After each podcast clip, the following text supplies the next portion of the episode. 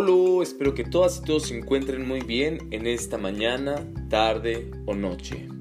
Mi nombre es Abraham de la Borbolla y estamos comenzando el cuarto episodio de este tu podcast sobre arte, cultura y sociedad, un poco de todo, guion podcastinando. El tema de esta semana será bastante intenso. Vamos a hablar de las problemáticas en la educación artística en el país. Para ello me acompaña el artista independiente Eric Reyes Lamoud, quien por 13 años fue profesor e investigador en el Instituto de Artes de la Universidad Autónoma del Estado de Hidalgo. Él cursó su licenciatura en la ENAP, en la Escuela Nacional de Artes Plásticas de la UNAM, y su maestría en San Francisco Art Institute. Fue becario Fulbright. Les recordamos que pueden escuchar este podcast en plataformas como Apple Podcast, como Spotify, Evox y otras tantas más.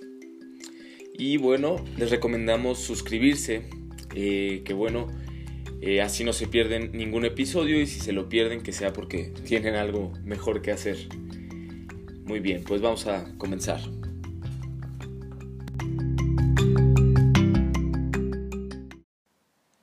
Muy bien, Eric. Pues me da mucho gusto que hayas aceptado la invitación a este podcast. Eh, bueno, sabemos que siempre tienes esta disposición, eres muy amable en ese sentido y te, me gustaría que empezáramos rompiendo el hielo, platícame cómo ha estado tu semana, cómo, cómo van estos días un poco fríos. Gracias, Abraham. Pues te agradezco, es un placer, un gusto poder platicar contigo y bueno, también no a todos, no con todos me, me gusta platicar, también quiero aclarar eso, sino con gente que realmente está interesada en lo que hago y, en el arte en general, ¿no? Entonces, bueno, también es un, un, gusto y un placer. Pues la semana interesante, divertido, porque pues estoy celebrando mis 46 años que acabo de cumplir y, y pues muy contento también de estar trabajando eh, de tiempo completo en, en, aquí en mi estudio. Pues muchas felicidades y, y, qué bueno que eres Libra, porque yo nunca he conocido un Libra, una Libra que no, que no me caiga bien me caen bien, son muy, muy buenas personas. bueno, no sé si buenas personas, pero tenemos compatibilidad. Claro, sí, seguramente. Eh, pues te parece si vamos entrando en materia. El tema de esta semana es, como ya dije en la introducción, el arte, digo, la educación artística en México. Eh, les recuerdo a nuestros oyentes, a nuestras oyentes, que esto es eh, un diálogo abierto, entonces si de repente terminamos hablando de kinder, primaria y problemáticas de la educación en general en México, pues no, no, se, no se preocupen seguro regresaremos o volveremos en algún punto a encaminarnos hacia la educación artística. Eh, bueno, me gustaría empezar planteando, como ya lo hablábamos hace un momento, esta, esta problemática, la carencia de una buena educación artística en, niveles básicos, como es el, el, preescolar y, y, el kinder. El kinder más bien es lo mismo que el preescolar y la primaria. Claro, pues sí, sí hay, definitivamente, creo que eso todos lo sabemos, hay una deficiencia en la, en la educación artística en general.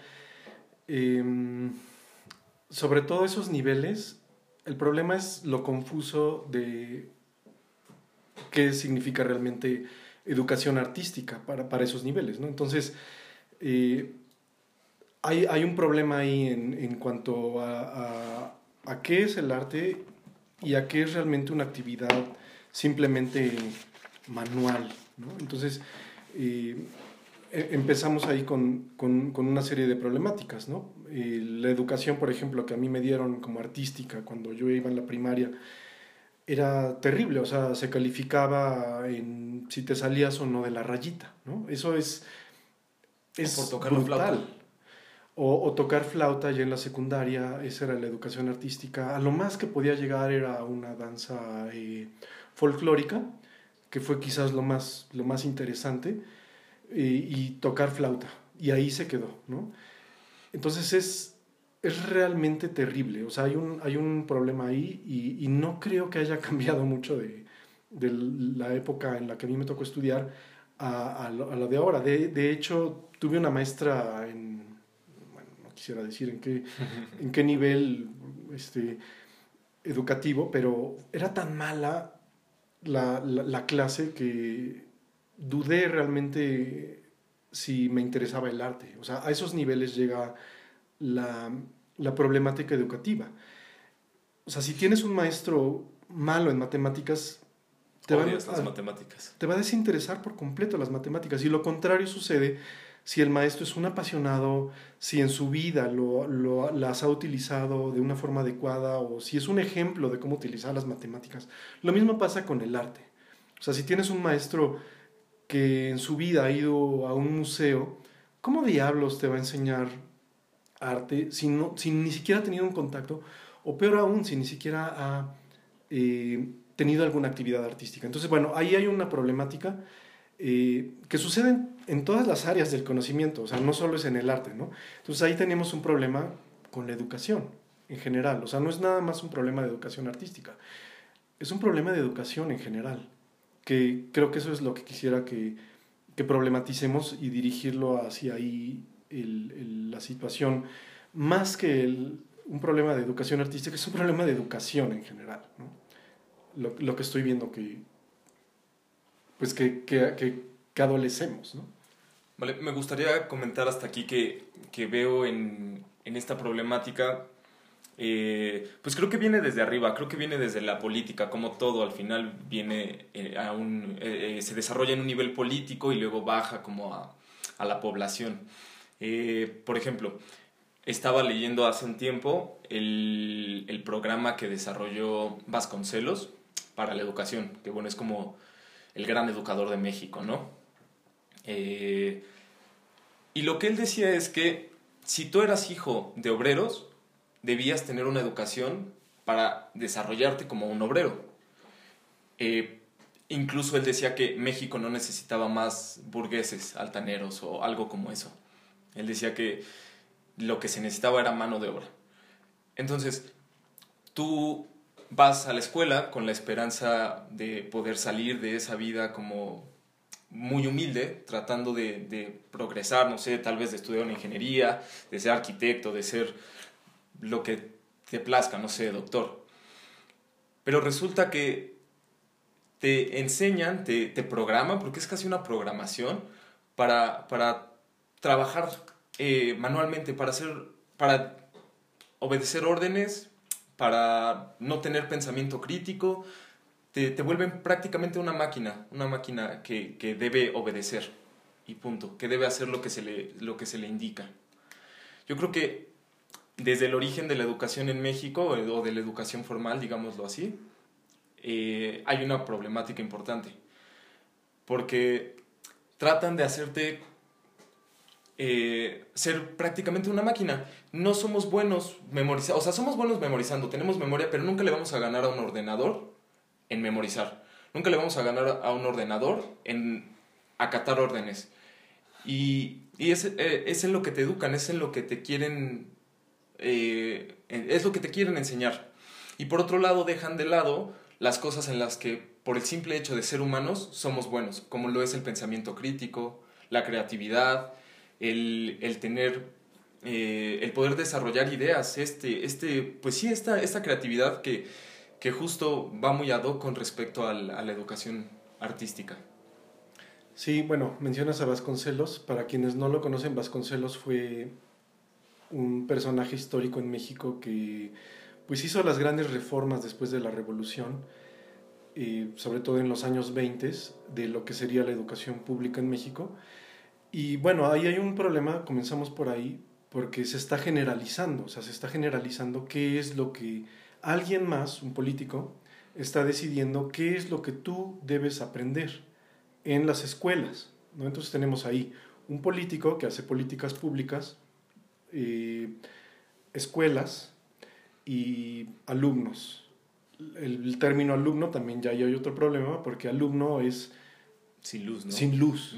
Entonces ya de entrada das por hecho que, que, tú como maestro vas a iluminar con lo que te está diciendo el político eh, a, a, los, a, estos seres sin luz que serían los jóvenes, los alumnos, los, los estudiantes, que en realidad ese debería de ser el término, estudiante, y, y nos deja entonces con escuelas en donde se, se tendría que depositar todo este conocimiento para que tú vayas como como cuando sacas del banco el, el, dinero, así sacas de la escuela el, el conocimiento, porque solo el conocimiento, damos por hecho según este paradigma, está eh, guardado en esos bancos de conocimiento que serían las escuelas. Y no es cierto. ¿no? Eso ya hay, bueno, hay varios teóricos que lo mencionan. Estoy citando, eh, a lo mejor no, no, tengo que decir ahorita mis fuentes, pero eh, me estoy basando en, en Paulo Freire, en, en, en, en Illich, otro este, pedagogo mexicano, y, bueno, otros. lo estoy diciendo con, con ciertos fundamentos, fundamentos ¿no? Eh, y también me gustaría acotar aquí que Vasconcelos, ahora ya a la luz de, del, del, siglo XXI, hemos, se han puesto a estudiar algunos eh, historiadores. ¿Quién fue Vasconcelos? Vasconcelos estaba muy vinculado con el Partido eh, Nacional Socialista. Entonces, era nazi. O sea, Vasconcelos era nazi. Era nacionalista. Era un nacionalista extremo.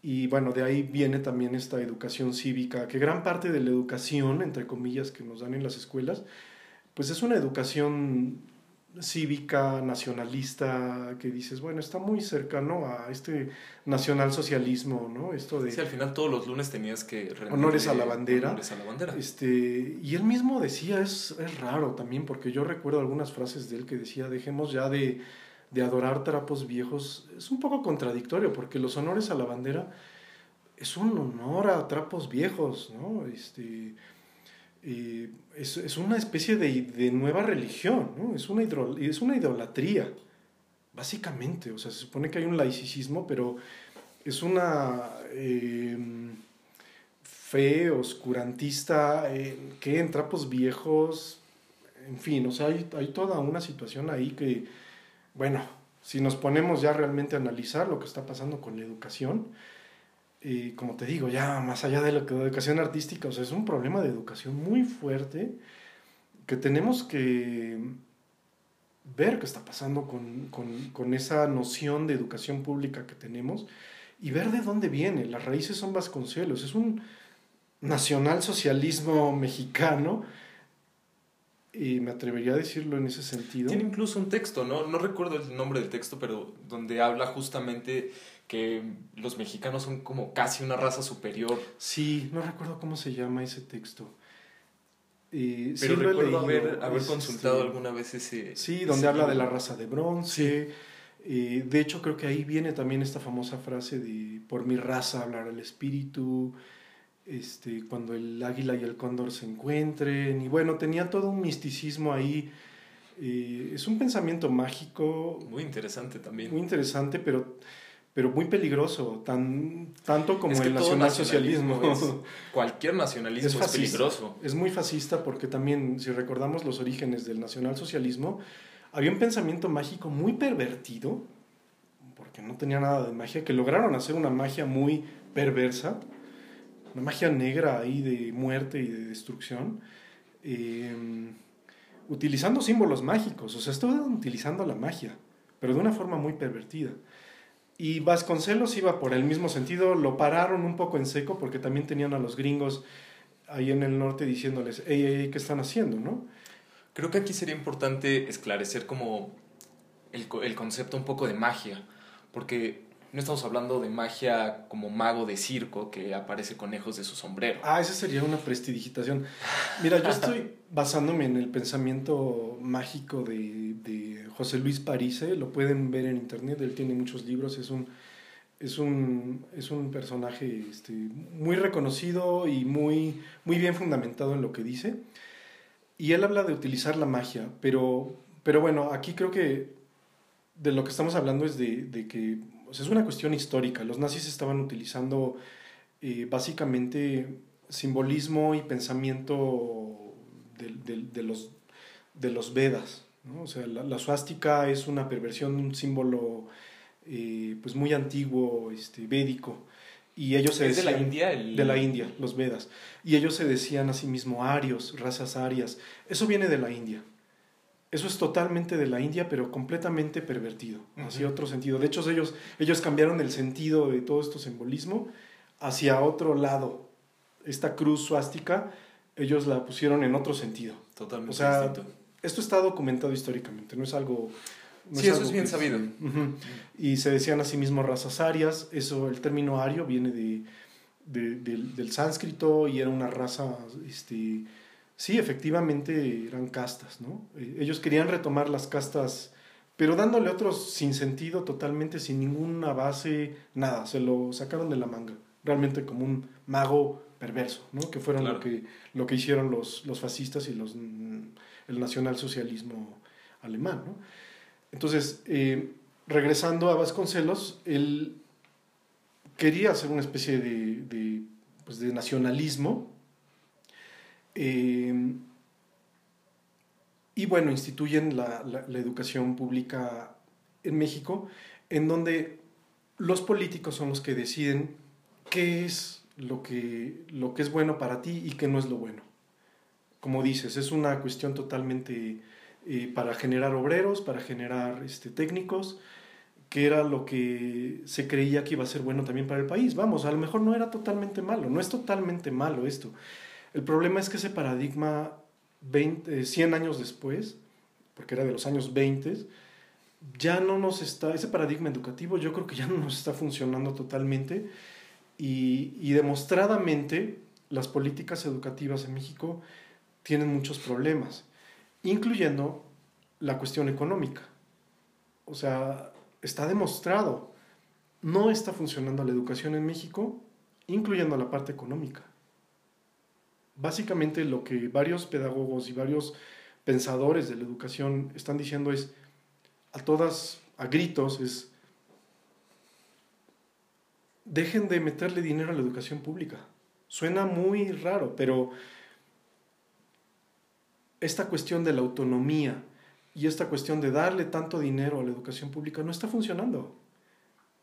¿Quién es Sosa Castellán? O sea, alguien que utilizó enormes cantidades de, que venían de la educación pública en México para hacer una serie de desvíos increíbles.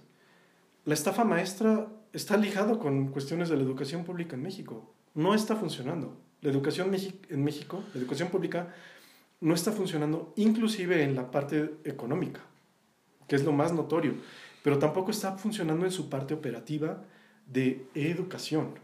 No está funcionando. Y claro, no está funcionando no en el sentido de que el dinero sea, o sea, no sea necesario, porque sí lo es, es muy necesario en la educación. El problema es que pienso que no, no está funcionando porque el dinero no está llegando a donde debe llegar. No está llegando a, a, a, dar buenos salarios a profesores para que se sigan preparando, no está llegando a las aulas para que estén bien equipadas, eh, el dinero se desvía. Y creo que esa es la problemática con, con estos recursos tan, tan altos. Sí, yo creo que tiene que ver también con una cuestión política, porque son los políticos los que están decidiendo qué se hace y, qué no se hace con ese recurso económico. Son dos paradigmas, lo político y lo económico. Retomando a José Luis Parise, él habla de paradigmas que se están viniendo abajo. Eh, pero yo creo que sí habría que ponernos seriamente a pensar y, y, en lo personal lo he tenido que hacer ya desde hace varios años con la educación de mis hijos, en qué es realmente la educación. Y me he encontrado con textos increíbles de, pedagogos como Iván Illich, que lo, lo, vuelvo a mencionar. Él lo que decía es como, estamos confundiendo educación con escolarización. O sea, estamos confundiendo con que, ah, entonces le tengo que meter dinero a, este, a las escuelas, porque las escuelas es ahí el banco donde, donde está el conocimiento, donde, donde se van a educar los niños. No, no, son dos cosas distintas. O sea, una cosa es la escuela, la escolarización, y otra cosa es la educación. Y la educación no necesariamente está ligado con la escuela. Ah, caray, o sea, entonces no necesariamente lo que, lo que, lo que me están diciendo es que no necesariamente la educación está en las escuelas. O sea, que hay otras formas de, de aprender y de educarnos. Pues sí, Kant no fue necesariamente a una escuela, o sea, muchos de los pensadores, de los grandes pensadores del mundo, Platón, Kant, eh, Edison. La propia Montessori diseñó un programa completamente diferente. Que bueno, al final sí es una escolarización. Sí, al final Montessori se acabó convirtiendo en una, en una escuela. Al final Montessori, al final eh, la, pedagogía Waldorf no dejan de ser escuelas. continúan con ese paradigma escolarizante. Eh, yo no pienso aquí dar ninguna solución, no es, no es lo, que, lo que quizás me toque a mí, no es, yo no la tengo. Lo que quisiera es básicamente eso, o sea, que pensemos, número uno, en que hay un problema ahí y que no es que mandando a nuestros hijos a la escuela se está solucionando, porque ya queda muy claro que no, hay una, no, no nos están dando una solución la SEP ni a maestros ni a alumnos. O sea, ni a los alumnos ni a los maestros les están dando una solución, ni a, ni a la sociedad en general.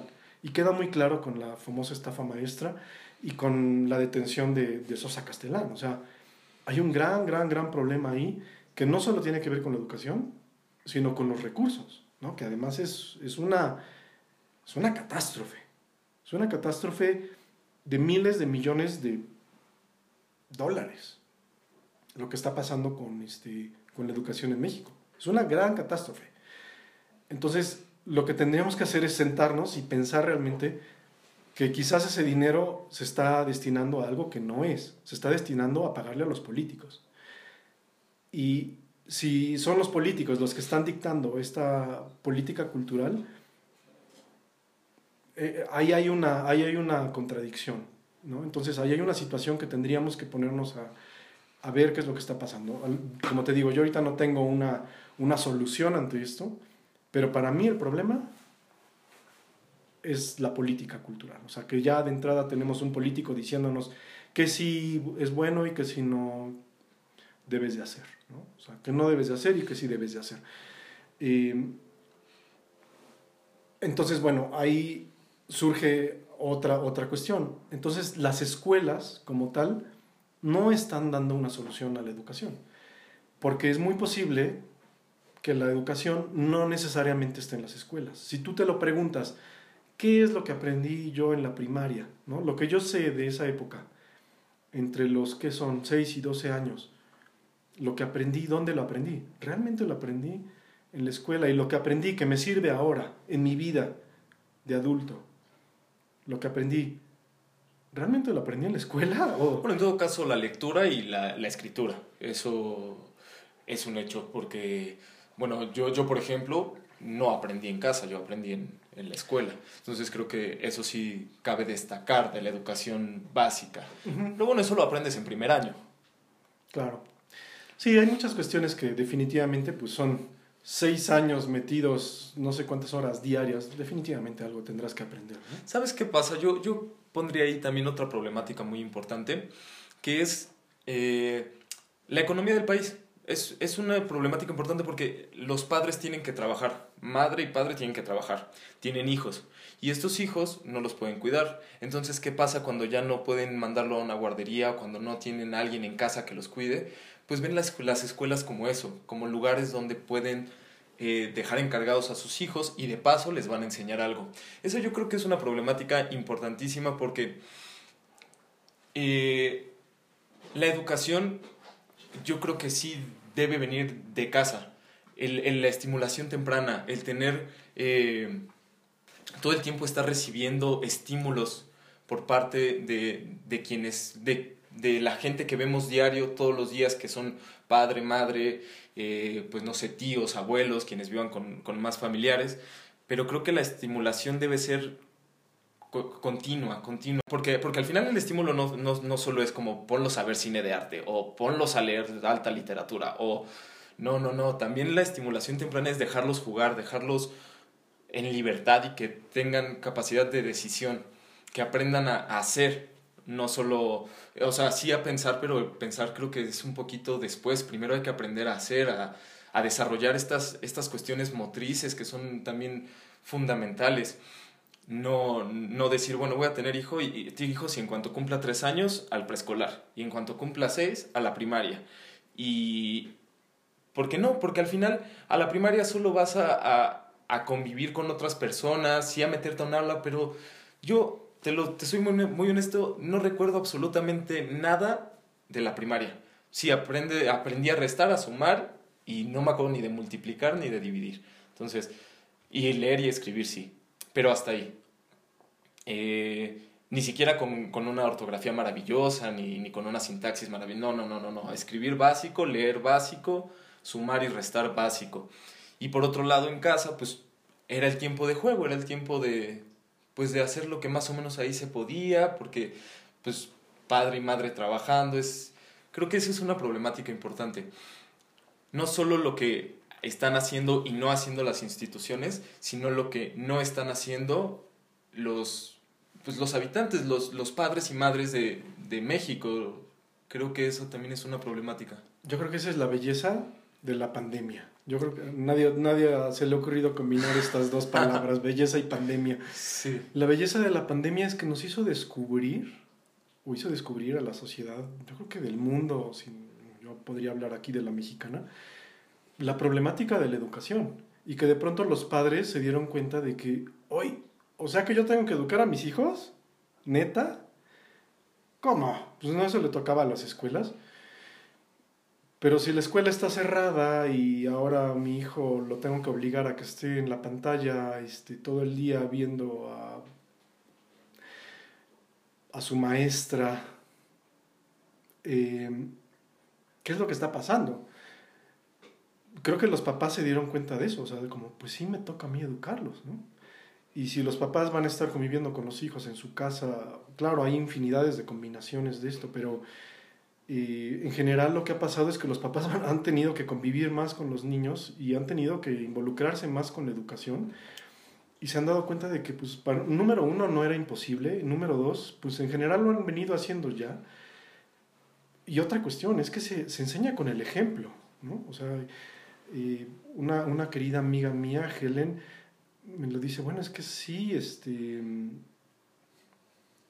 ¿Cómo, cómo les, vas a, ¿Cómo les vas a enseñar algo a los niños eh, si no es a través del ejemplo?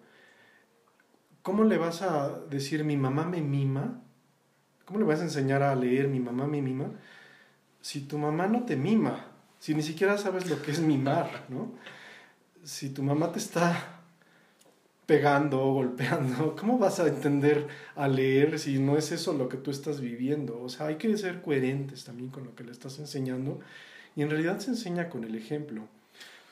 Hay un libro muy, muy bello que les recomiendo que lean, se llama Momo, yo lo acabo de leer ahora, de hecho lo acabo de leer tres veces con mi hijo. hay un término muy muy horrible, pero muy aclarador de lo que es la educación en México, de lo que entendemos como escuela. En Momo le llaman los depósitos de niños. Las escuelas son depósitos de niños. Exacto. Son depósitos en donde los papás llevan a los niños. Claro, les enseñarán algo ahí. Ese será un resultado casi que algo colateral que sucede con las escuelas, pero en realidad es para que el sistema económico funcione, para que, el sistema capitalista para producir, para que el capitalismo devastador como lo conocemos siga funcionando, porque si no tienes no solo al papá, tú hablabas de un paradigma o de un modelo de familia en donde el padre era el que salía a trabajar, eso yo creo que ya no existe. Ahora tienen que salir los dos. O este, incluso el niño, vente también y me vas a tener que ponerte a trabajar. y ahora tienen que salir los dos. O sea, antes por lo menos era nada más el abuelo, mi abuelo era el que tenía que trabajar y la, la abuela se quedaba en casa. Mis papás, pues a lo mejor mi papá sí, mi mamá un poquito tenía que ayudar y ahora ya es, sálvese quien pueda. Los dos tienen que salir a trabajar y los niños pues tienen que irse al depósito de niños en donde colateralmente les enseñarán eh, cuestiones inútiles como dividir fracciones, ¿no? Que eso dices, oye, dividir fracciones, como para qué? Bueno, a los cinco años. ¿A alguien le servirá en este mundo algo tan inútil como aprender a hacer una división de fracciones a los cinco años, como dices. Claro, porque sí, sí, sí es importante, es importante si vas a ser ingeniero, si vas a ser arquitecto, si tienes que, o, o financiero, claro. pero a los cinco años no vas a hacer ninguna de esas cosas. No vas a llegar a tu Pero casa. Al 99% de la población no nos sirve para nada, ¿no? O sea, si yo tengo que dividir fracciones, no sé qué, en, qué momento. Sí, en qué momento de mi vida lo tendría que hacer, pero este. de pronto es como, bueno, si a mi pastel le tengo que echar un octavo de tres cuartas partes, carajo, creo que lo tendré que hacer un poquito, este, eh, libremente y medio calculándole al tanteo y vamos, nadie se va a morir, en mi pastel no va a pasar nada si tengo que hacer una división tan extremadamente refinada. Claro, un ingeniero, bueno, tendrá sus herramientas para hacerlo, pero es un porcentaje muy pequeño de la población que lo tiene que hacer, ¿no? Es ilógico, es absurdo que nos tengan que enseñar eso y que tengamos que matarle la infancia. Literalmente esa es la palabra. Le estamos matando a la infancia, estamos matando a los niños. Carajo, o sea, eso es lo que está pasando con las escuelas. Estás matándole la infancia a tu hijo mandándole a una escuela en donde tiene que estar sentado y ahora aún peor. Por favor, un poco de sentido común, papás. Tienes ahora a tu hijo, hija, hijos, hijes frente a la pantalla. Seis horas. No solo con un estúpido uniforme, que estás uniformando a tu hijo para que sea igual que todo lo que ya sabemos que no está funcionando, ¿no? Estás uniformándolo con lo que ya sabemos que no está funcionando en este mundo, en este país. Y además con cubrebocas, por Dios, un poco de sentido común, ¿no? Para que se vayan acostumbrando a la nueva normalidad, o sea, normal, lo que está mal, vamos. O sea, estás uniformando con lo que está mal. Hay un problema ahí y nadie está utilizando el sentido común. Y además las pantallas, en fin, bueno, hay una situación que dices, completamente el sentido común se acabó. ¿no? O sea, ya estamos entrando en un punto en donde estamos llevando a cabo situaciones que tienen que ver con la educación, con lo que se supone que te va a volver más libre. Pues en estupideces como estar en la pantalla, además sin parar, sin darle un descanso a los niños, porque no podemos pensar un mundo diferente en donde, oye, pues sí, pues creo que la educación me está tocando a mí. Papá, pues creo que te toca educar a tus hijos. Y sí, pasar un poco de tiempo con ellos. Y te aseguro algo, el mundo no se va a caer, no te vas a volver más pobre. Te lo puedo asegurar. O sea, el mundo ha vivido en un paradigma distinto. El ser humano ha vivido, podríamos decir, varios millones de años tranquilos. O sea, la educación como la conocemos no tiene ni dos siglos. Como te digo, Kant, grandes pensadores de la humanidad, ni siquiera tuvieron que ir a la escuela como la conocemos ahora. Este paradigma no funciona. Entonces no tengan miedo, o sea, no tengamos miedo. Hay otras formas de vivir, hay otras formas de vida.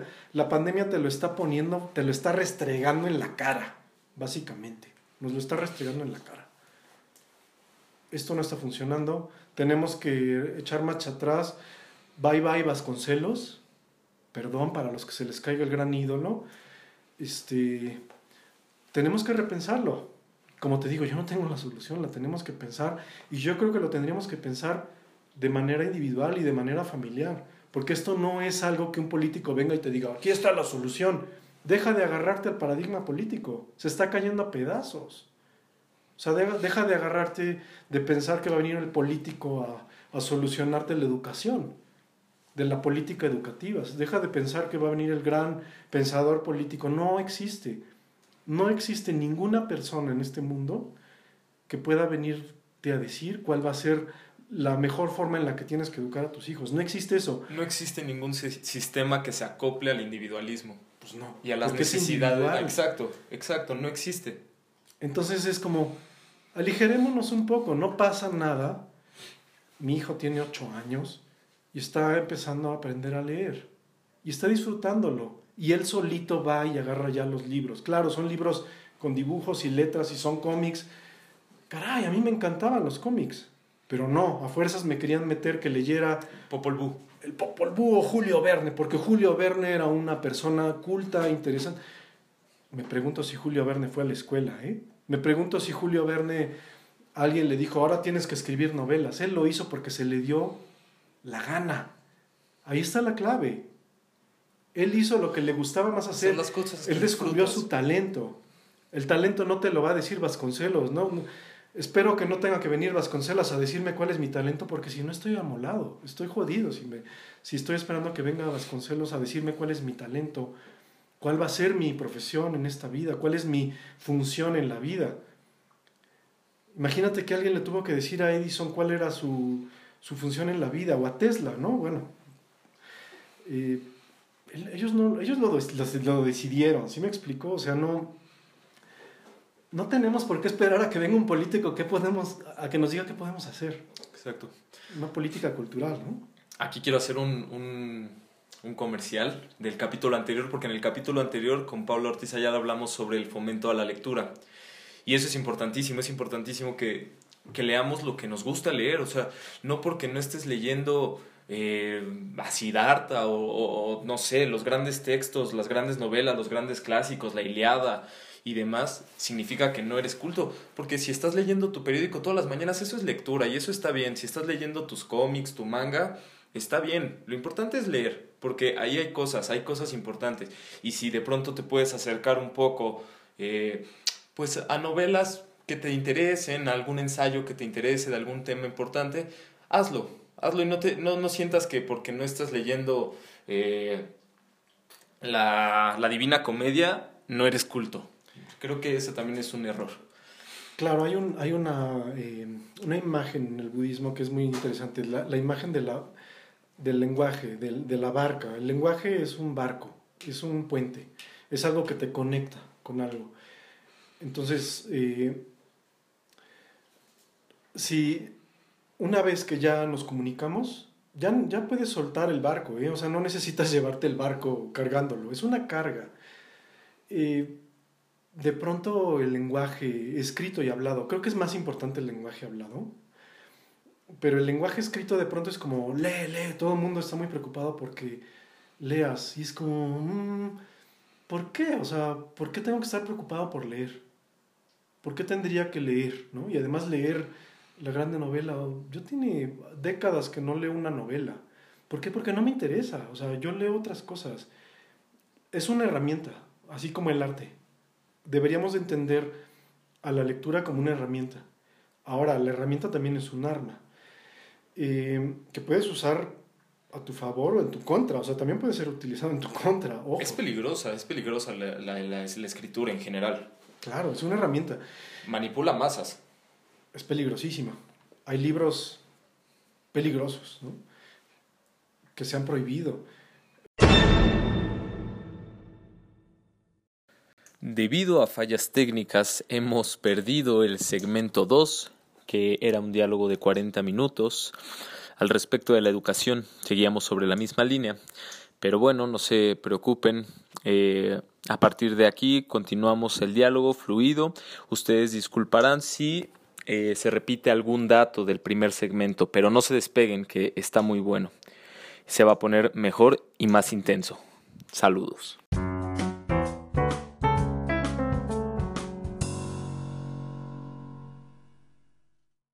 Bueno, entonces retomando esta, esta idea de la lectura como herramienta que nos conecta también con la noción de, del arte como herramienta. O sea, lo importante no es esta herramienta, sino qué estás haciendo con eso. Puedes hacer algo hermoso o puedes destruir el mundo con cualquier herramienta.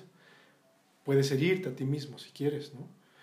Entonces, ahí es lo que, lo que podríamos conectar con la, o sea, el arte y la educación los dos son, son herramientas. O sea, ¿qué estás haciendo con esa educación? Em, pues, ¿qué hacemos con la, con la educación? Claro, porque hay varias formas de, de verlo, ¿no? O sea, por ejemplo, eh, ya decíamos que el arte puede ser una herramienta, pero también puede, puedes dejarla ahí. O sea, puedes utilizarla tú como autor, como artista, como, como creador, a tu favor, o o para dar un mensaje a la sociedad o, a, tu, a tu comunidad, para empezar, o puedes dejarla ahí. Y, muchas veces eh, pasa esto, ¿no? Los políticos hacen, hacen de las suyas con lo que tú has dejado ah, claro. en la mesa. Los políticos y los teóricos y los filósofos y la gente. Claro. Eh, o sea, si tú como artista no lo utilizas como una herramienta para algo que quieres en tu vida, que eso es lo que no nos han enseñado, o sea, que el, que el arte es una herramienta y que todas las culturas de la humanidad lo utilizaban como una herramienta de supervivencia y de acción en el mundo, si no lo utilizamos así, si no lo entendemos así y lo pensamos como algo banal, como algo sin sentido, como algo sin función, alguien más lo va a utilizar, que es lo que sucedió con el modernismo. ¿no? O sea, el gobierno de Estados Unidos, la CIA, utiliza a Pollock como una herramienta de intervención cultural eh, y años después, décadas después, eh, saca a la luz los, los documentos que tenían como, como secretos de que sí, efectivamente, utilizaron el expresionismo abstracto como una herramienta de intervención cultural eh, en todo el mundo, incluyendo Latinoamérica. Entonces, ¿a qué vamos con esto? ¿Qué, ¿A qué voy con esto? Que, que el arte es una herramienta que los artistas deberíamos estar utilizando a nuestro favor número uno, para crear la forma de vida que queremos tener en este mundo y no permitir que alguien más lo utilice. Lo mismo la educación.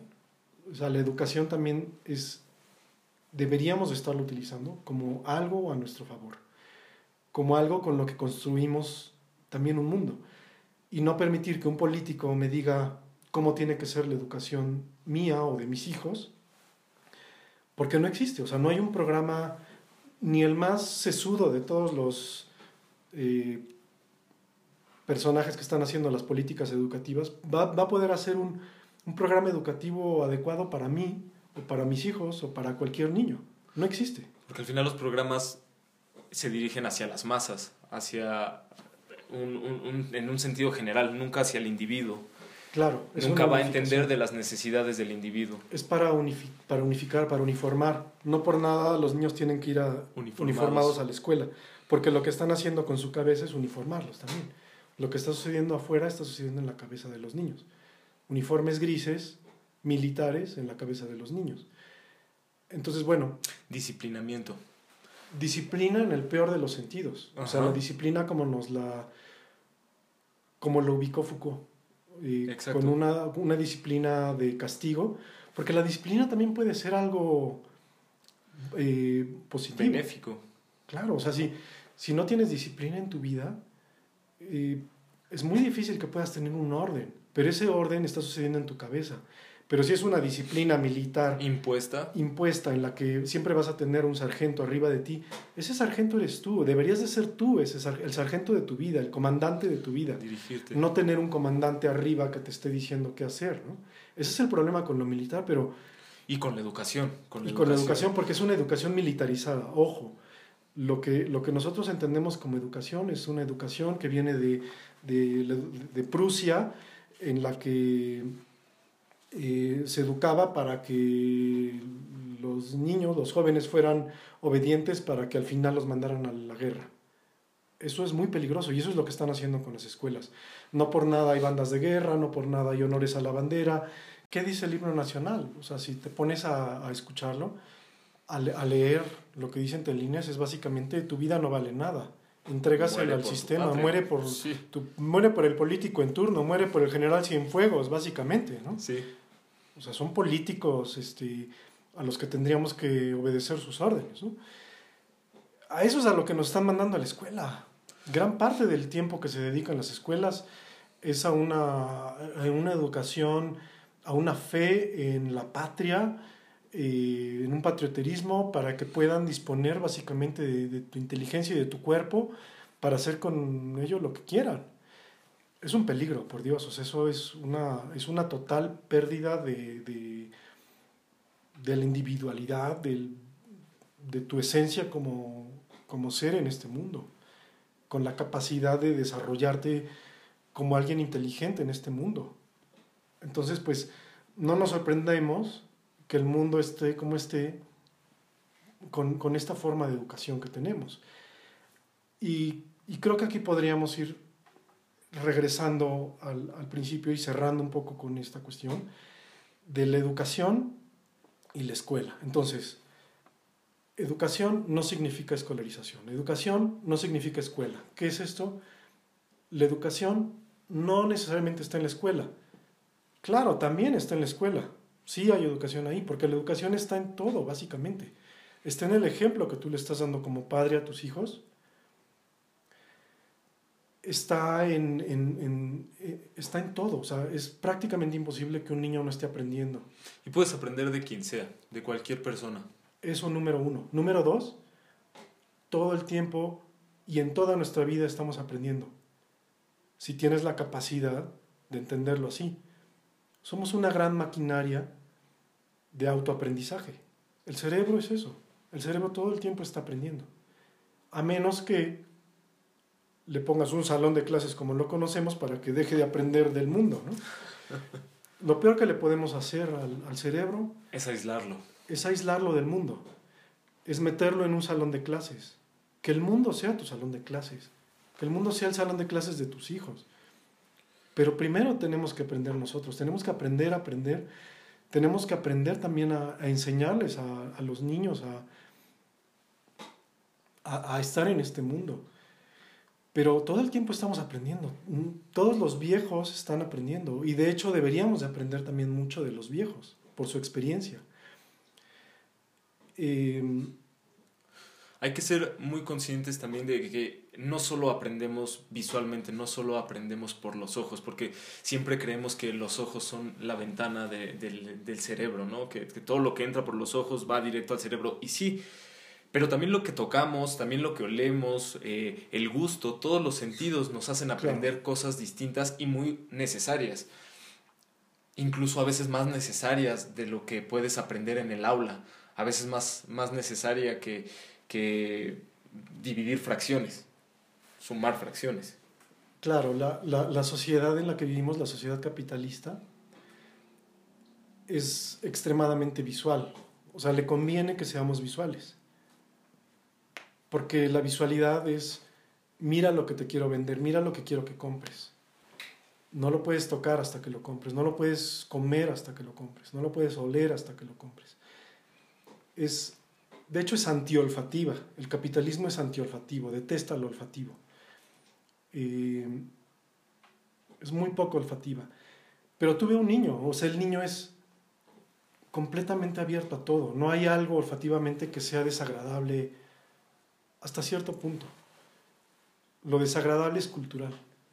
Porque en algunas culturas son construcciones. Lo desagradable en tu gusto y en tu olfato es una construcción. Porque hay culturas a las que les encantan ciertos sabores y otras lo, detestan. Pero la cultura en la que estamos, el capitalismo, es totalmente visual. El, capitalismo es muy visual, por eso las pantallas, por eso hay pantallas en todo. Y hay que tener mucho cuidado con eso. Propio Times Square es un monumento a las pantallas. Está lleno de pantallas y pues nuestras casas son lo mismo. Eh, pues no, no, no, precisamente las nuestras, pero la de las personas en promedio tienen dos o más pantallas en casa. Yo creo que cada vez hay más pantallas en todo. Más pantallas. Nuestros celulares ya tienen pantallas, pero también hay pantallas, como decías, en los refrigeradores, en los coches, en, este, en, en todo. Vas a un banco y está repleto de pantallas y además de cámaras. Y cámaras, sí. Cada vez hay más cámaras y más pantallas. Más vigilancia. Y, y, es lo mismo. O sea, la pantalla de pronto se convierte en algo que te está vigilando. ¿no?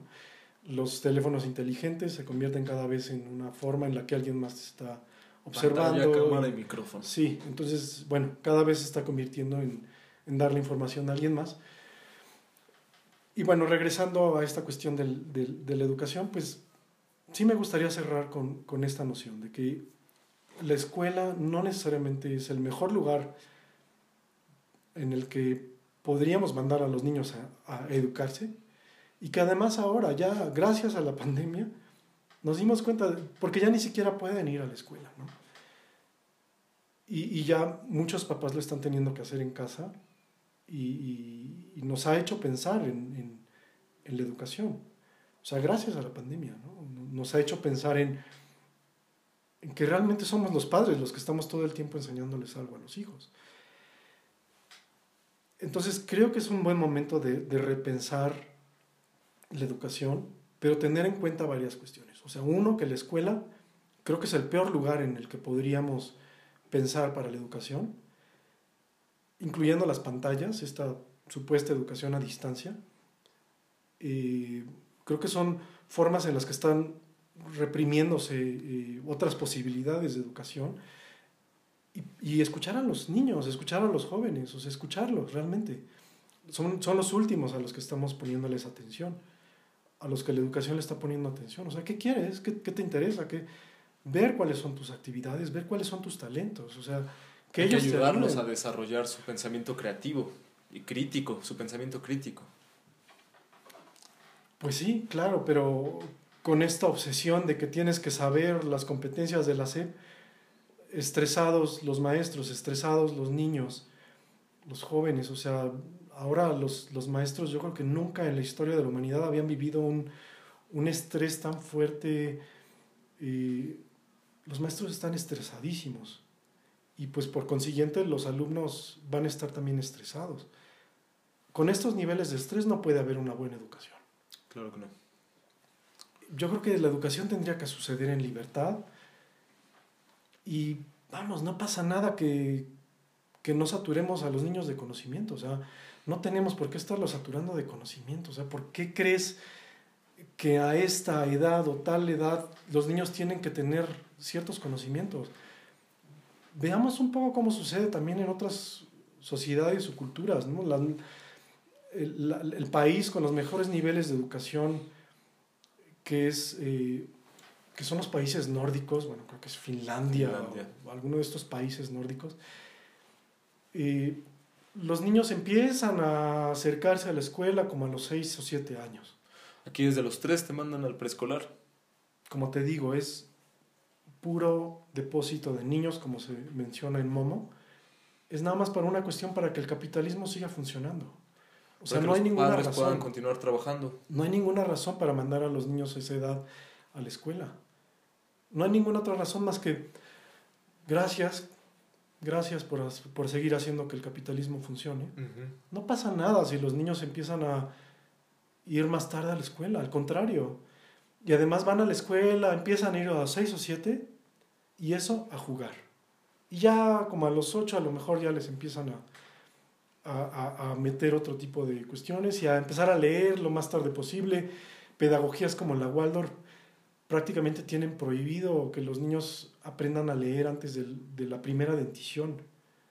O sea, tiene que ver con la caída de los dientes. Qué peculiar.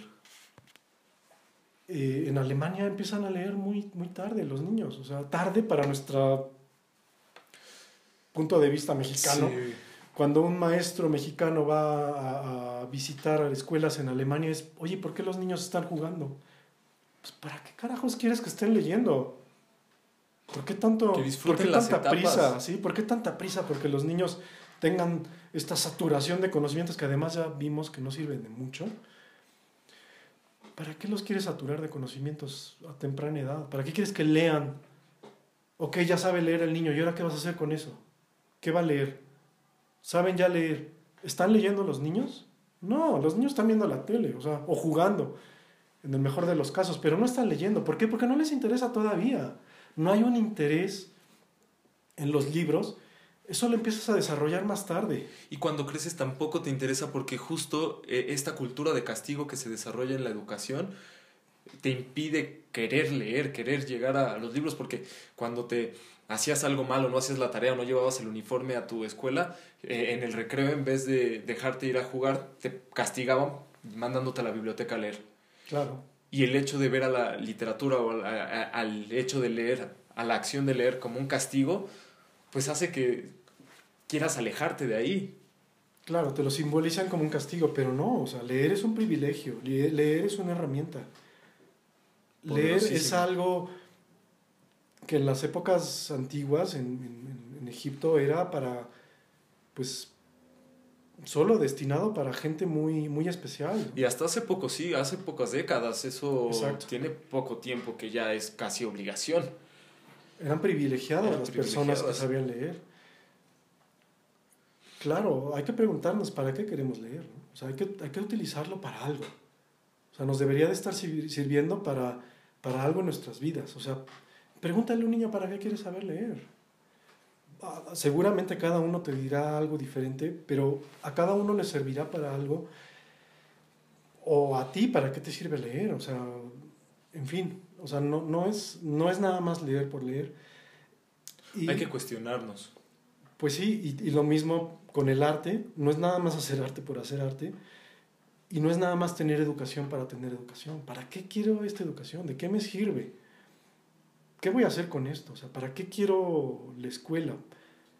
Imagínate que pensaras que con esa educación vas a poder llevar a cabo los sueños de tu vida. O sea, que no es nada más tener un buen trabajo e ir a checar el checador, sino que gracias a esto, a esta educación, tú puedas llevar a cabo lo que quieres llevar a cabo en tu vida, desarrollar tus talentos, desarrollar tus, tus sueños, ser feliz en este mundo. Para eso debería de ser la educación.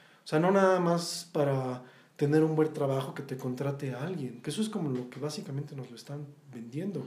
Y cada vez es menos eso. O sea, hay licenciados que pues que no están, están trabajando en cualquier cosa. en fin, hay que preguntarnos qué vamos a hacer con esto. hay que preguntarnos para qué queremos, para qué tenemos, para qué queremos saber leer, para qué queremos el arte, para qué queremos tener una educación. O sea, ¿qué vamos a hacer con esto? ¿no? Creo que es importante dejar de lado la, idea de que la educación te va, te va a dar dinero. Eh, que el hecho de que estudies una, que tienes que estudiar una carrera que, que, sea monetizable fácilmente, como medicina, como eh, ser abogado, ser eh, ingeniero. Hay que, hay que entender que el conocimiento es, es justo, es un privilegio, una herramienta, pero si no lo disfrutas no vas a hacer nada con esa herramienta.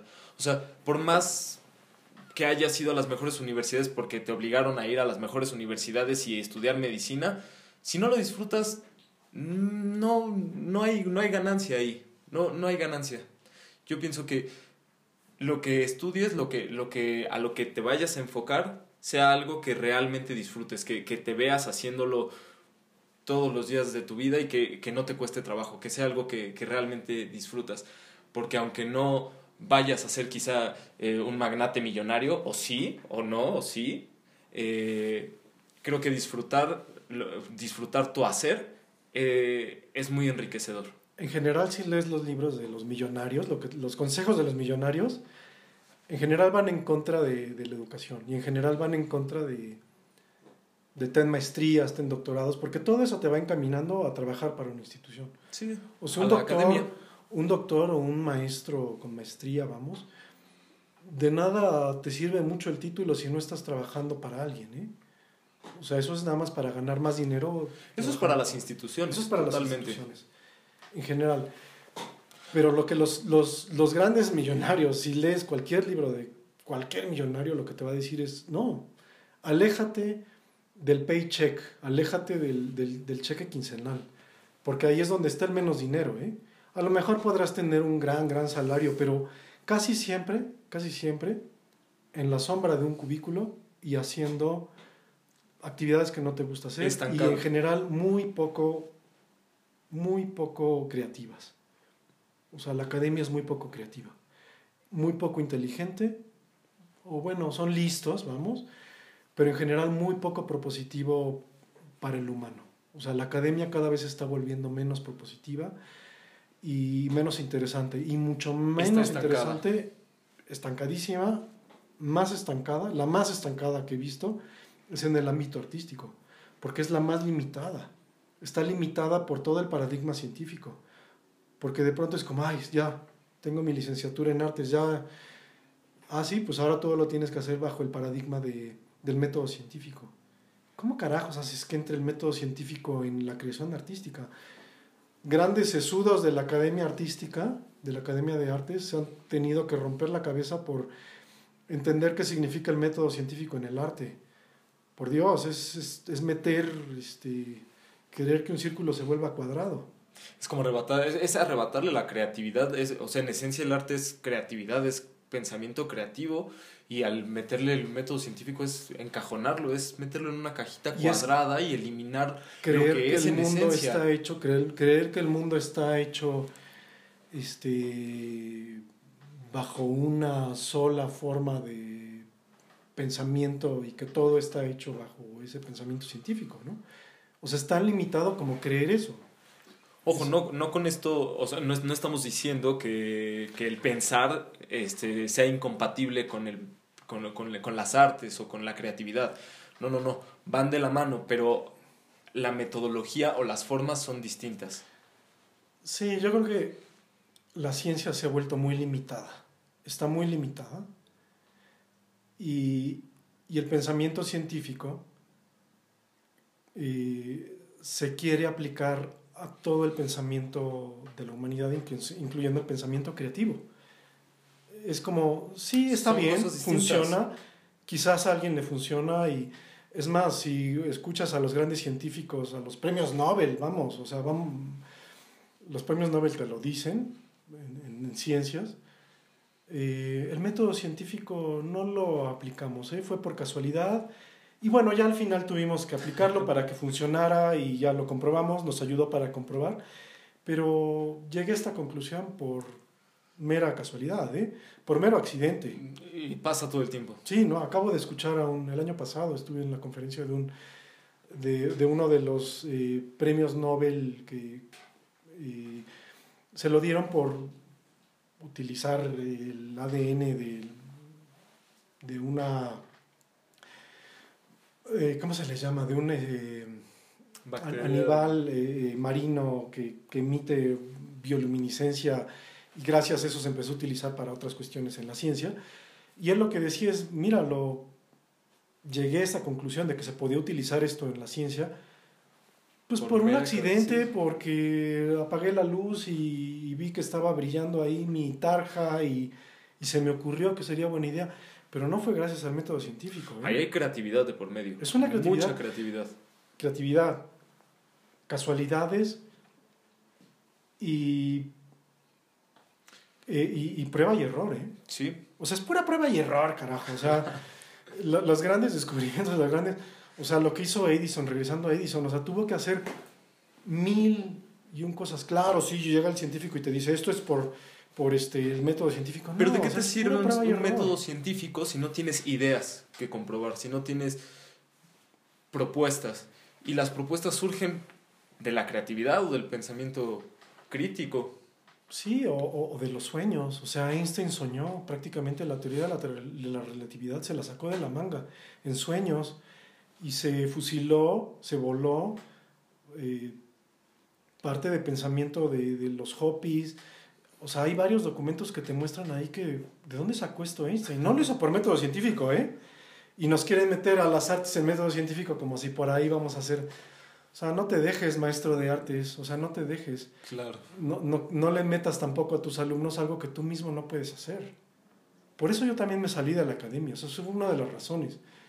Porque no está funcionando, no está funcionando esto que estamos diciendo que tiene que funcionar en los alumnos. Y los mismos maestros no le estamos haciendo que funcione.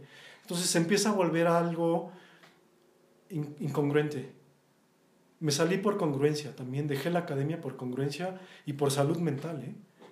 porque eso ya no tiene, no tiene ningún sentido.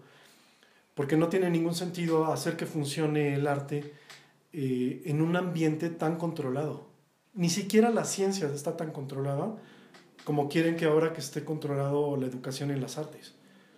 O sea, el sílabus y toda esta serie de estupideces que tienes encima de, de tienes que subir estos documentos, o sea, se está volviendo una cosa burocrática impresionante. Disciplinamiento. Disciplinamiento, en donde tienes a los maestros en artes estresados, estresando a sus alumnos, y todos viviendo bajo un régimen de supuesto conocimiento científico que ni siquiera funciona así en las ciencias, este, que no está llevando a nada.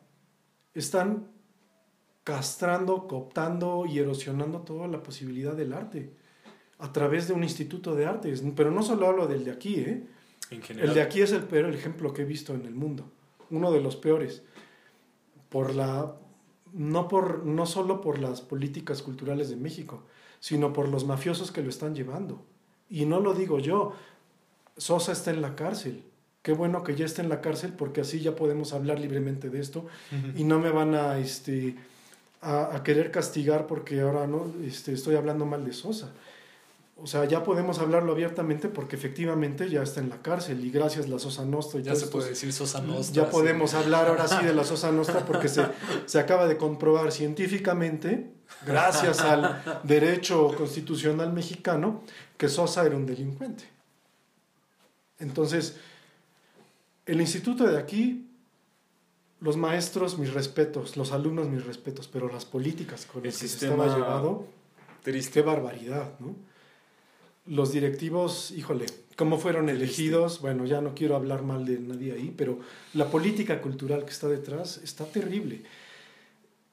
Y, pero inclusive el mejor instituto de artes del mundo, ya no saben qué hacer con la educación artística, no saben por dónde, porque el arte, ¿cómo lo aprendes? ¿Cómo lo enseñas? Ahí cabría eh, pues empezar a introducir el, el último tema que vamos a revisar hoy, y es esta cuestión, porque yo he escuchado a muchas personas decir que el arte no se estudia. Y yo tengo mis opiniones, pero quiero escuchar qué, qué, qué tienes que decir tú al respecto de que el arte no se debe estudiar, el arte que prácticamente naces con este, este don. Sí, hay muchos mitos.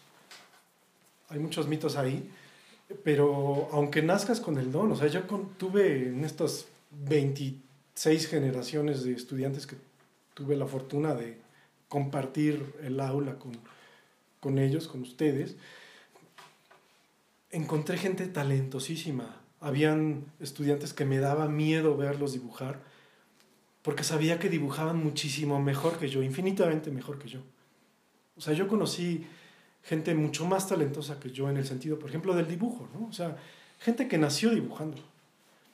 ¿Y de qué te sirve ese talento si no lo, si no lo aceptas en ti?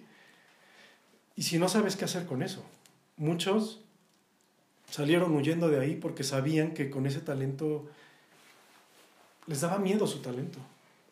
Porque además la institución te pone en jaque, te dice, o sea, sí, sí puedes hacer esto, pero racionalízalo. Bueno, esa es otra cosa, eso es la política educativa, una vez más, un político más diciéndote, diciéndole, el político en cada uno de los maestros diciéndote qué debes y qué no debes decirle a los alumnos. Y pues sí, racionalizando todo con el paradigma de la ciencia, eh, vigilando todos los ámbitos del conocimiento humano, incluyendo la creatividad, el arte, diciéndote qué sí se debe y qué no se debe. O sea, el arte, qué bueno que haya escuelas que enseñen arte y creo que se aprende arte a pesar de estas escuelas, pero las escuelas no están ayudando mucho. O sea, no son, no son los causantes de que esté sucediendo el arte. O sea, la, la, la, buena, la buena noticia es que las escuelas son lugares en donde conviven personas que pueden mostrar sus, sus, ideas, que pueden discutir sobre sus ideas y que pueden, en el mejor de los casos, tener talleres en donde producir su obra pero no es que la escuela sea el, el causante de que, de que, se esté dando, dando el arte como tal, ¿no?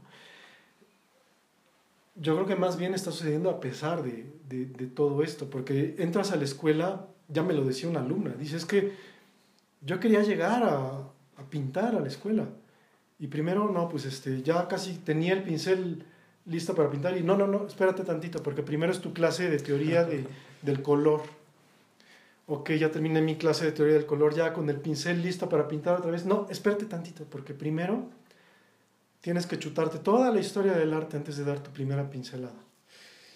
Y ni siquiera veo tanto el problema. O sea, todavía esas, bueno, sí, sí hay que tener teoría del color, es importante, teoría del color y la composición. Pero materias como sexualidad, antes de empezar a... bueno, no, además, en la universidad. Tienes a los políticos, a Gonzalo Villegas, que es el que está decidiendo los, este, los programas. Imagínate, un dictador decidiendo, un político decidiendo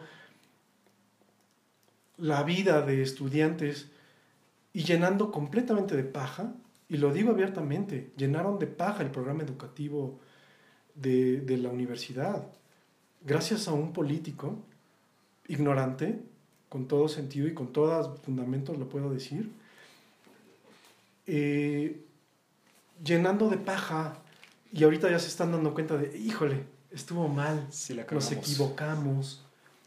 Gracias, Gonzalo, gracias. O sea, claro que se equivocaron, llenaron de paja por una... Eh, dándole prioridad a una... Este, dándole prioridad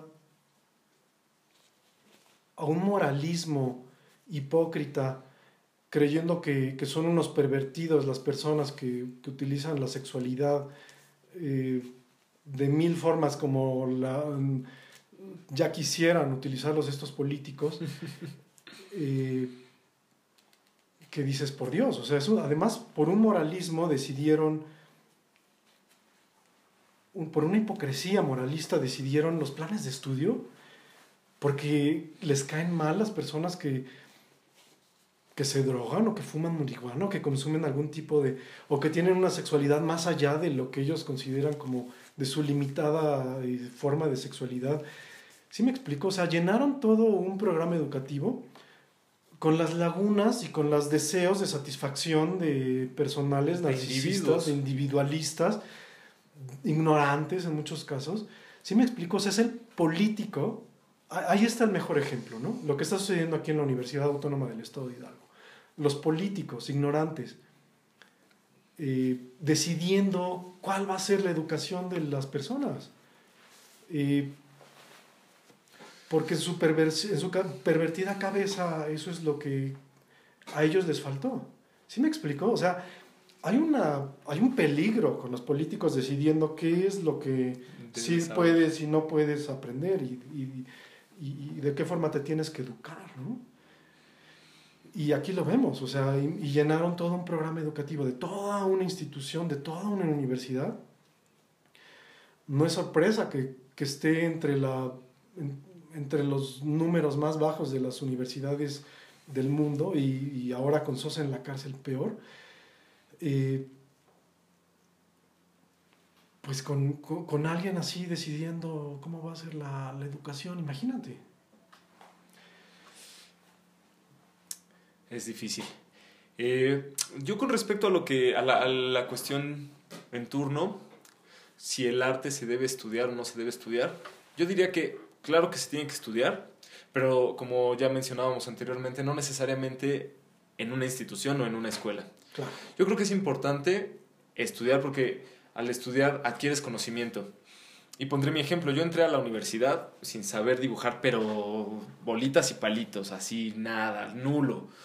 Eh, y en el propedéutico, pues tuve un progreso relativamente rápido. Eh, aprendes, más que a dibujar, aprendes a observar, aprendes a ver, a analizar y después pues sí a, plasmar. Eh, habrá quienes sí desde pequeños hayan tenido esa facilidad, pero no todos. Entonces yo creo que sí es bueno educarse, pero no necesariamente en una institución, porque aprender a dibujar en un taller, aprender de teoría del arte en los libros, aprender de historia del arte en los libros. Eh, al final creo que sí, esta, esta libertad de, tener todo este conocimiento aquí en un ordenador, como ya decíamos, el ordenador es una herramienta, úsala para lo que te plazca, úsala para, para, para adquirir conocimiento. Si quieres ser un artista y no quieres estudiar la universidad porque te parece una pérdida de tiempo, es muy válido, es completamente válido. Pero sí hay que adquirir, adquirir conocimiento. Mm, Sí, mira, a ese respecto yo te lo podría decir, viniendo de la ENAP, para mí la ENAP fue una larga pérdida de tiempo. Ahorita lo puedo ver y lo puedo decir abiertamente y le tengo mucho cariño a la UNAM y le agradezco también. Pero gran parte de lo que sucedió ahí fue una gran pérdida de tiempo. Y gran parte de lo que aprendí fue de una forma autodidacta. Y yo, con la ayuda de colegas o de gente de pares, vamos, ¿no? O de asistentes del maestro, las grandes vacas sagradas que de, de pronto, eh, no sé si todavía siga sucediendo así en la UNAM, pero no daban clases. Y los que lo daban eran los adjuntos y, y el, este, el ayudante que gracias a él pudiste aprender alguna técnica o, o de pronto llegabas a la clase de tal maestro, ya estabas inscrito y te decía, no, no puedes entrar porque yo decido quién sí puede entrar y quién no. ¡Wow! O sea, una gran mafia es lo que te digo, o sea, las, las universidades están inscritas en una mafia política. Plagadas. plagadas de una mafia política y que eso no las deja, no las deja eh, pues, crecer y avanzar y, yo no creo que por ahí haya una, una, una, situación interesante. Yo creo que más bien es, no nos hemos preguntado realmente qué queremos estudiar. No nos hemos, pasa lo mismo que te estoy diciendo con los, con los niños. O sea, es como, no, tienes que aprender teoría del color, tienes que aprender este, análisis de la forma, tienes que aprender geometría, tienes que aprender eh, anatomía. Pero ¿por qué? Si no, no es eso lo que me interesa. ¿Por qué los grandes... Ve quiénes son los que están triunfando en el arte contemporáneo en México. No necesariamente estudiaron como lo conocemos así de... Puro y duro. Puro y duro. Eh, no necesariamente...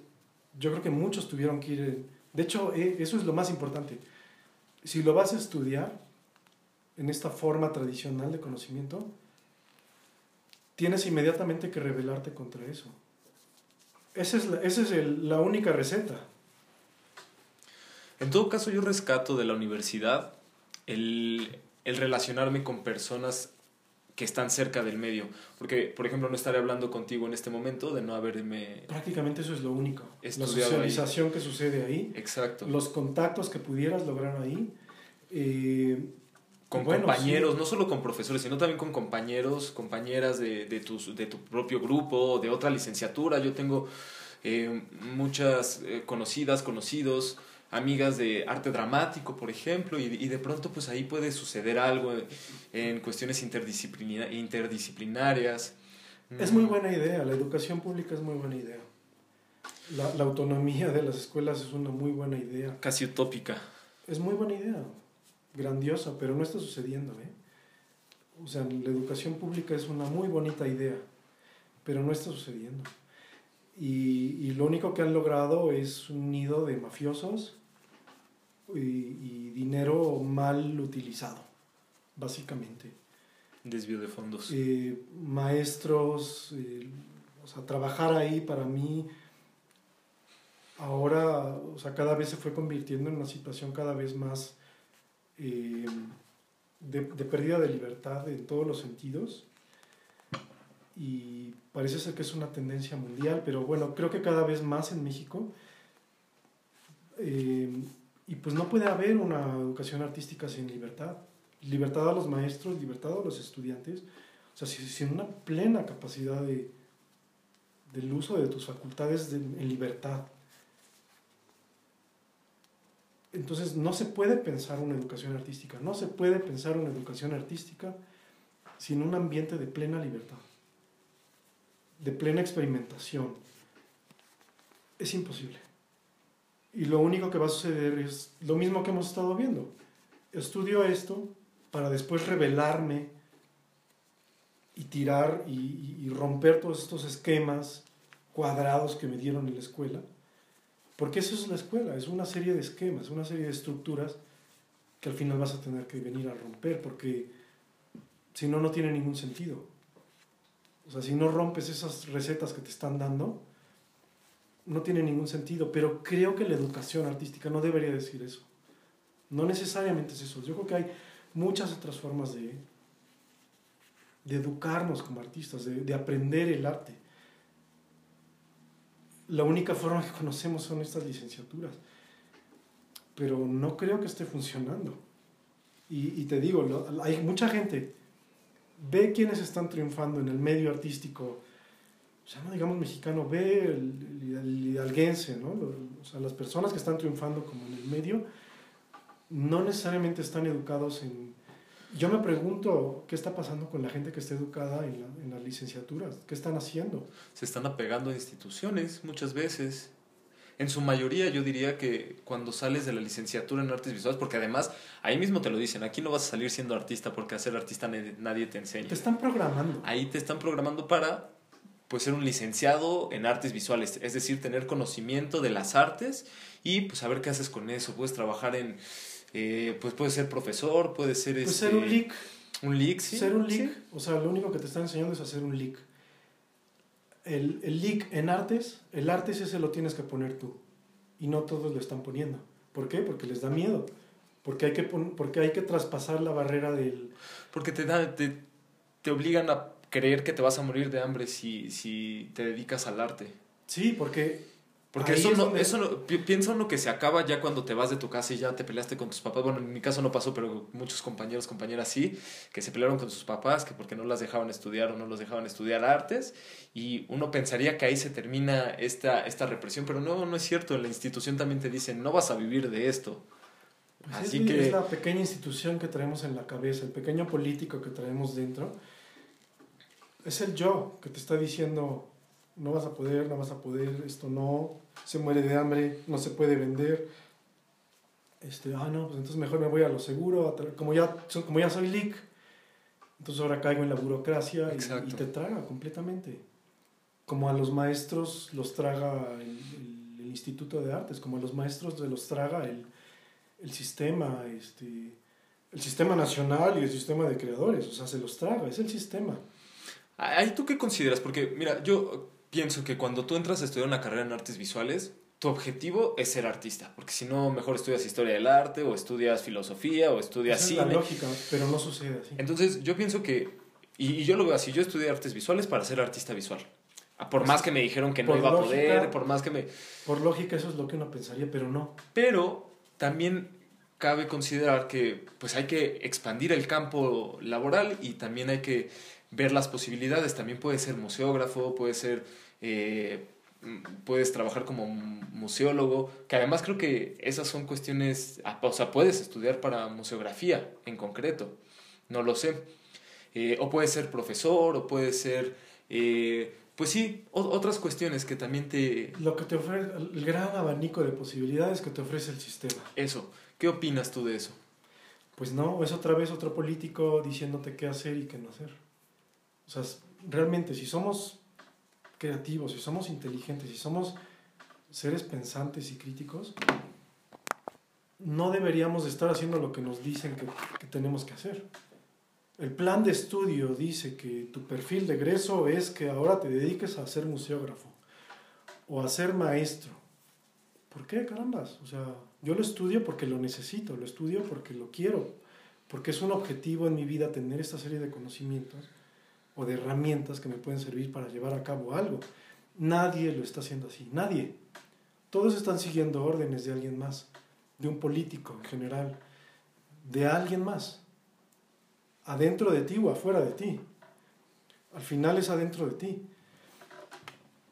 En general, este tipo de licenciaturas te están dando eso, licenciatura. O sea, sales siendo un licenciado. No en artes, sales siendo un licenciado en algo. Lo que sea, no importa son licenciados.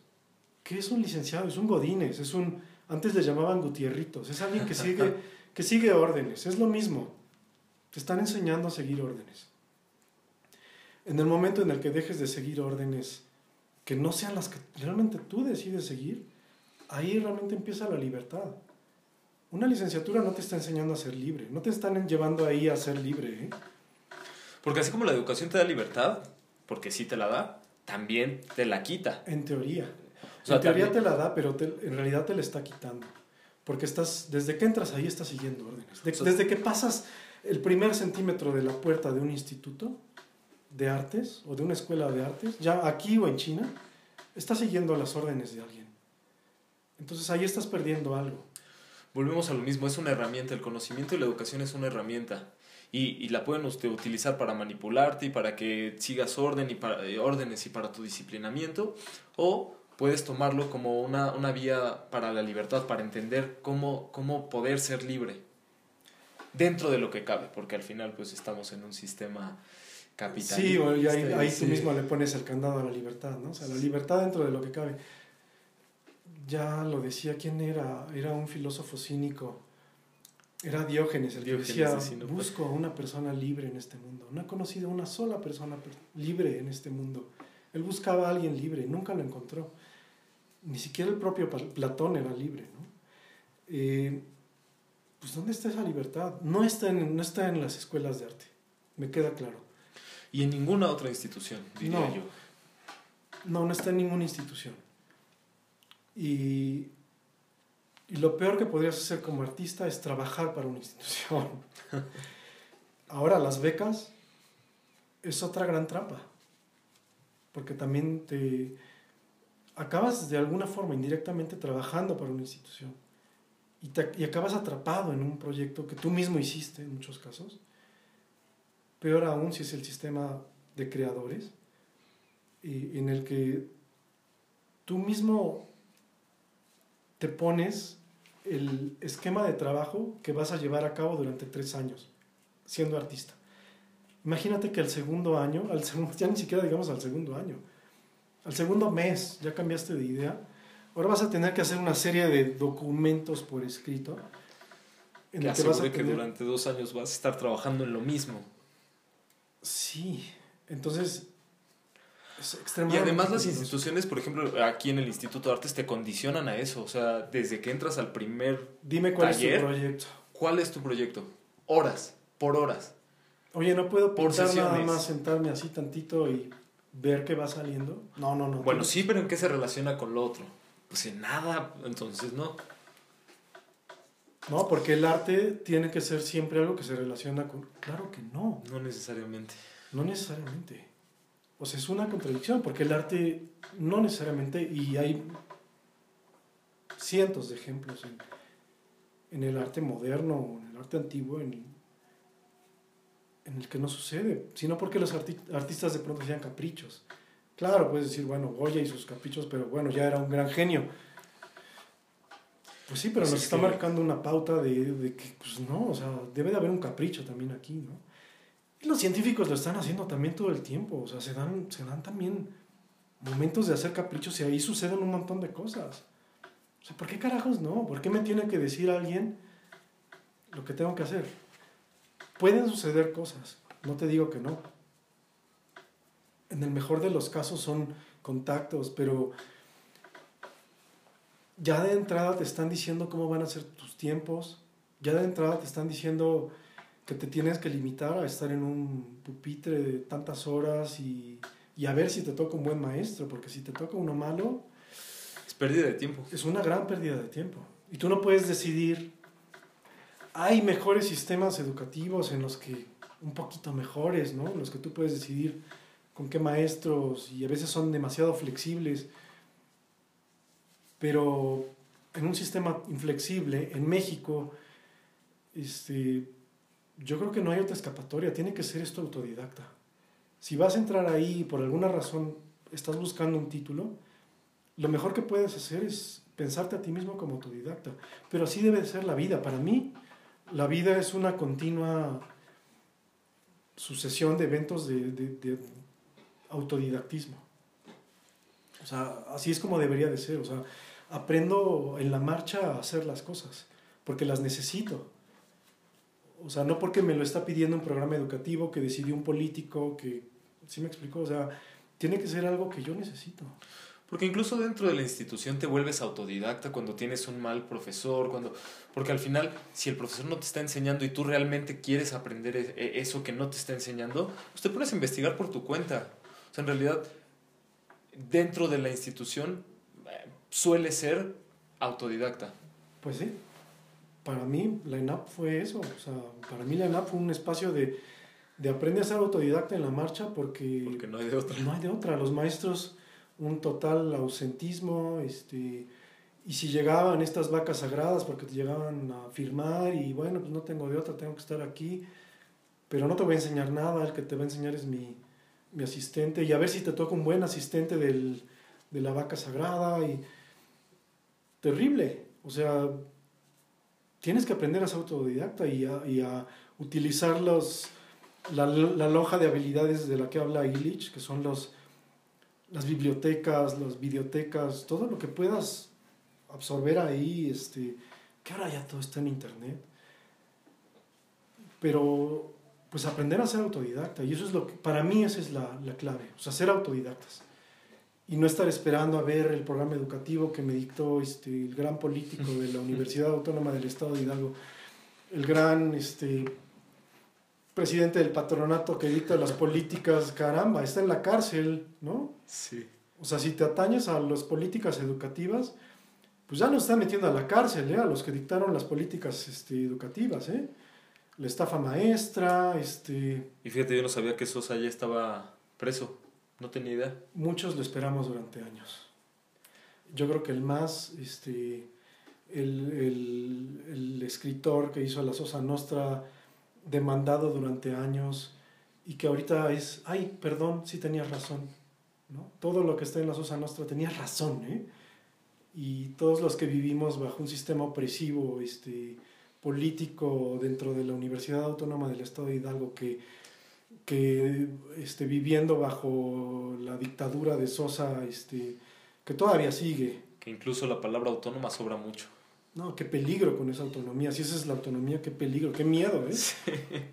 Que la autonomía significa este, una bola de mafiosos este, dictando las políticas educativas de este país, caramba, qué miedo con la autonomía, ¿eh?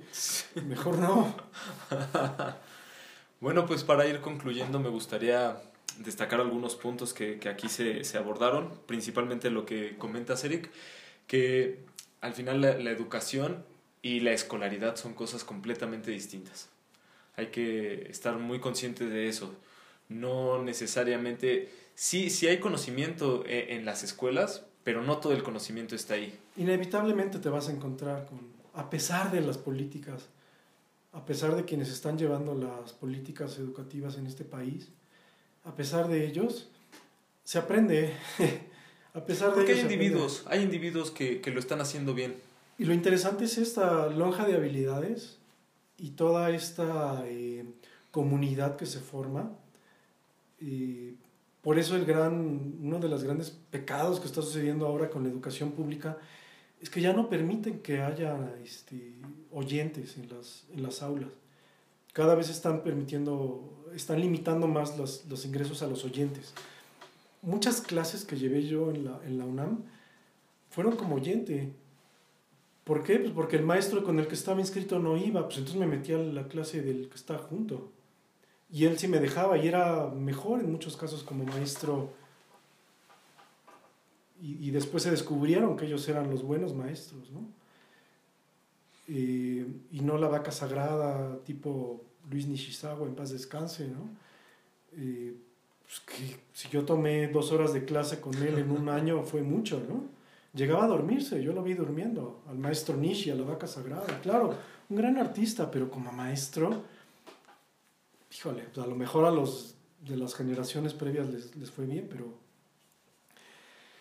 Entonces, bueno, ahí pues sí, la escuela no es, o sea, se aprende a pesar de eso, se aprende por esta comunidad y por el contacto que tienes con tus, con tus colegas, con tus pares y, en el mejor de los casos con tus maestros. Pero pues no siempre sucede así y no siempre los maestros son buenos, entonces no vale la pena perder tanto tiempo. Yo creo que es una, una gran pérdida de tiempo. ¿Para qué? Para tener un título los títulos no están sirviendo ya de mucho. ¿eh? Quizás para becas, a mí me sirvieron para poder viajar, pero después me di cuenta de que puedo viajar sin necesidad de tener becas. O sea, puedes hacer otras, hay otras posibilidades, puedes hacer residencias artísticas. no solo, no solo para, para viajar te sirve eso y además te limita muchísimo. Y además todo termina, todo el camino de, de estos títulos termina en que vas a ser empleado de alguien ese es el, es el callejón en donde termina esto. ¿eh? Vas a ser el mejor doctor, no, no, no sirve de mucho si no está siendo contratado por alguien más. Te limita a esa libertad. Entonces hay que aprender más bien a ser autodidactas, autogestivos y libres. Y aprender a aprovechar porque creo que hay mucho que aprovechar sí de las instituciones, no como institución, sino como los individuos que puedes encontrarte ahí justo esto de ir de oyente a una clase en cualquier institución, de cualquier materia que te interese, nada más porque te interesa, eso es muy enriquecedor. Pero bueno, las instituciones cada vez permiten menos. Sí, bueno, ahora la, la ventaja es que las instituciones tuvieron que abrirse en Internet y ahora gran, gran parte de las clases se están dando en línea o, o, ya están disponibles en YouTube. Lo que pudieron haber hecho desde hace 20 años las instituciones, que era abrir las aulas al Internet, lo están, el gran descubrimiento lo están haciendo ahora en el 2020 gracias a la pandemia, gracias. Y, y, pues que la educación debería de ser algo libre y abierta. Entonces, eh, No creo que todas las universidades lo estén haciendo, pero pues hay muchísimas clases en línea. Ahora, de lo que te pierdes es del, es del contacto con las personas, ¿no? Con los, La socialización. la socialización y con el- estos pares que muchos de ellos pues van a llegar a ser también en muchos casos eh, pues, artistas importantes o qué sé yo. Eso es lo que se pierde también con esta cuestión en línea. Y, pero bueno, lo que se gana es que tuvieron que abrir la, la parte educativa a, que esté disponible en línea para todos. Claro. Y por otro lado, creo que también podremos concluir con que si el arte se debe o no estudiar, pues yo creo que claro que se debe estudiar, no necesariamente en el marco de una institución, Claro. no necesariamente en la escuela, pero estudialo. Se O tiene que estudiar, Tienes claro. que pensar al respecto. Y todos los días hay que aprender a hacerlo, todos los días hay que aprender y hay que mirar, no solo en museos, porque bueno, ahorita muchos museos están cerrados. En línea puedes encontrar un montón de cosas interesantes. Un, montón de proyectos de artistas en, en línea que puedes Claro. encontrar. En redes sociales, Entonces, propiamente. claro que el arte se tiene que aprender. Claro que lo tenemos que aprender y siempre tenemos que estar aprendiendo muchísimo del arte. Pero no necesariamente está en las escuelas, no necesariamente está en las licenciaturas. Está interesante encontrarte gente ahí. Ahorita con las escuelas cerradas, yo no sé qué va a pasar. Pero pues hay que tener mucho cuidado con las políticas educativas, porque hay un político ahí arriba diciendo que sí y son de muy dudosa procedencia, ¿no? No, no queremos tener a un general Cienfuegos dictando este, las políticas educativas en este Sí, no, país. claro ¿no? Es el general Cienfuegos. O sea, esta gente que está dictando las políticas educativas son el general Cienfuegos. Esa es la imagen. Cada vez que te digan política educativa, imagínate al general Cienfuegos dictándote la política. Es eso. Son políticos dictando la, cómo tiene que ser la educación. Claro, hay muchos pedagogos muy respetables y todo, pero al final del día las tiene la decisiones las toman los, los políticos y se saltan, siempre se sea. saltan las verdaderas necesidades de, las, de la pedagogía, de los, de los sesudos pedagogos que están ahí detrás. Se las saltan siempre, como se las saltaron aquí en la universidad. Te voy a llenar de paja todo este programa educativo y, y ahí se hicieron el rediseño con sexualidad responsable y este, drogadicción para principiantes, ¿no? O sea, por Dios. Claro, cuando los estudiantes muchas veces saben más que los propios eh, políticos que hacen estas, estas, eh, pues sí, que llenan de paja las aulas. Pues qué pena, le deseo lo mejor a la Universidad Autónoma del Estado de Hidalgo, pero con esos directivos, por Dios. Hay que salir de- huyendo de ahí como lo hice yo, porque está de miedo. este, Pero imagínate si se van todos los que son como tú, ¿qué les No, queda hay, a los hay muchos buenos que- maestros, hay muchos maestros con mucho entusiasmo. Mis respetos para los maestros, mis, mis colegas maestros que siguen ahí sosteniendo esa universidad a pesar de los políticos. Porque que ellos son quienes la sostienen. Sí, ellos son los que lo están sosteniendo. Y son los profesores por horas, los peores pagados, los que están manteniendo a, a la Universidad Autónoma del Estado de Hidalgo. Y estoy hablando de la universidad y lo digo de frente eh, porque sé, lo, sé con plena conciencia de lo que, lo que está pasando ahí. Y, y con todo respeto para mis colegas, pero francamente los políticos que lo están llevando es el general Cienfuegos, Sí, claro. es el Sosa. O sea, hay que tener mucho cuidado con esta gente que lo está llevando y hay que rebelarse, amigos, rebélense. Digan algo, por Dios, o sea, Tengan pensamiento crítico. Maestros, no tengan miedo, o sea, hablen, digan lo que está pasando allá adentro, no se queden callados nada más por un, un chequecito quincenal. Digan lo que está pasando, denuncien lo que está pasando allá adentro. Lo digo abiertamente, yo lo hice. No se queden con el miedo. Los alumnos lo están haciendo, los alumnos lo están diciendo. Eh, ya está Sosa en la cárcel, ¿qué les va a pasar? No los va a ir a matar a su casa. Digan, re- respondan a esto. O sea, rebélense contra el sistema educativo. Los maestros son las, la gente más este, cobarde que he conocido en el mundo. Los académicos. Son cobardes. Lo digo abiertamente y con mucho respeto también, pero también confrontándolos, ¿no? O sea, la academia es cobarde. La academia es el ámbito más cobarde del mundo. Y hay varios teóricos que lo respaldan. Cuando Mussolini dijo, a ver, ¿quién me apoya de la academia? ¿Quién me apoya? Todos los académicos lo apoyaron. Por ahí unas manitas, diez manitas dijeron, yo no te apoyo. Claro, los metió a la cárcel. Pero cientos de miles de académicos dijeron, yo te apoyo Mussolini. Y siendo quienes poseen el conocimiento. Por eso te digo, el conocimiento no nos, no nos está rescatando, ¿eh? el conocimiento no nos está haciendo mejores humanos. No es el conocimiento la solución. Es una gran herramienta, gracias, sí, pero no es este, la, la, panacea, no es, no es, lo que nos está liberando. ¿eh? No es el conocimiento. Entonces, bueno, ahí hay, una, ahí hay un saludo a mis compañeros académicos.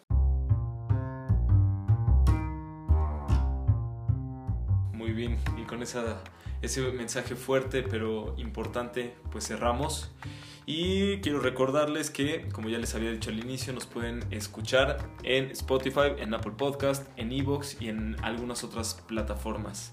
Les recuerdo que me sigan en mi página de Instagram como arroba un poco de todo guion bajo de la B. B de burro. Eh, ahí subo contenido, subo algunos videos explicando algunos conceptos del arte contemporáneo y un poco de mi trabajo para quienes les interese. Eh, Eric, ¿quieres compartirnos alguna de tus redes sociales para que nuestros, nuestras escuchas te sigan? Pues bueno, mi página web es eric-reyes.com. Estoy en Facebook como Eric Reyes Lamont. Lo mismo en Instagram. Y pues creo que con eso ya tengo para estar frente a la pantalla. Excelente. Bueno, nos escuchamos la próxima semana. Que tengan buena semana. Gracias. Hasta luego.